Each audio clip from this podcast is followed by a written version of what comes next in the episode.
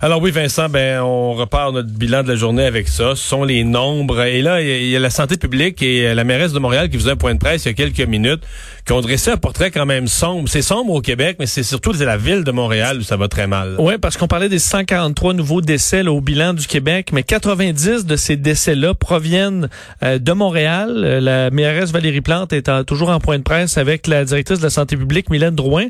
Et ce qu'on explique, c'est que euh, il y a des cas, des, des éclosions dans 75% des CHSLD de Montréal. C'est épouvantable. Euh, c'est énorme. Ce que ça nous dit, c'est qu'il reste, avec un portrait comme ça dans les CHSLD à Montréal, on n'a pas fini de voir des décès. parce que c'est malheureux, mais tu es dans une clientèle où tu pourras jamais être à 100% de, de, de guérison. Tu es dans une clientèle où il y a des gens qui passent pas à travers. Absolument. Rappelez qu'en nombre de cas également au Québec, c'est une augmentation de près de 1997, mais le système de santé en termes d'hospitalisation et de soins intensifs, euh, lui, pour l'instant, euh, tenait le coup. Rappelez cette nouvelle qui a fait énormément euh, réagir dans le milieu de la santé un peu partout à travers le Québec. un premier médecin qui euh, qui est emporté par ce qu'on croit être la COVID-19. On attend des confirmations, mais semble que le docteur Oi Ao Dao, spécialiste en médecine communautaire, qui travaillait à la direction de la santé publique de la Montérégie, euh, serait décédé de la COVID-19, en droit d'ailleurs à la direction de la santé publique de Montérégie, où il y a éclosion. D'ailleurs, des collègues du docteur Dao euh, et des, certains de ses proches ont été mis en isolement.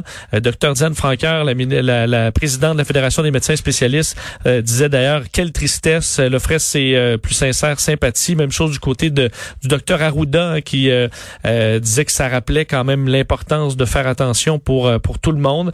ce serait le premier décès donc de médecins soupçonnés d'être liés à la COVID-19 au Québec. dans les nouvelles internationales, entre autres, le ministre de la Santé au Brésil, où on surveille la situation parce que semble que c'est 15 fois pire que les chiffres le démontrent. Malgré que les chiffres officiels grimpent. Là. Exact, mais les chiffres non officiels là, font le ministre de la Santé vient d'être limogé, Luis Enrique Mandetta, qui est en conflit avec le président Bolsonaro, euh, qui lui, bon, combat le confinement, euh, est partisan de la chloroquine et tout ça. Eh bien, le ministre de la Santé, en pleine crise, se fait congédier. Euh, c'est ce qu'on croyait peut-être voir aux États-Unis. Est-ce qu'on verra ce genre de, de règlement-là entre M. Trump euh, et M. Fauci à suivre? Merci Vincent. De retour dans quelques instants avec l'équipe de LCN. Le retour de Mario Dumont.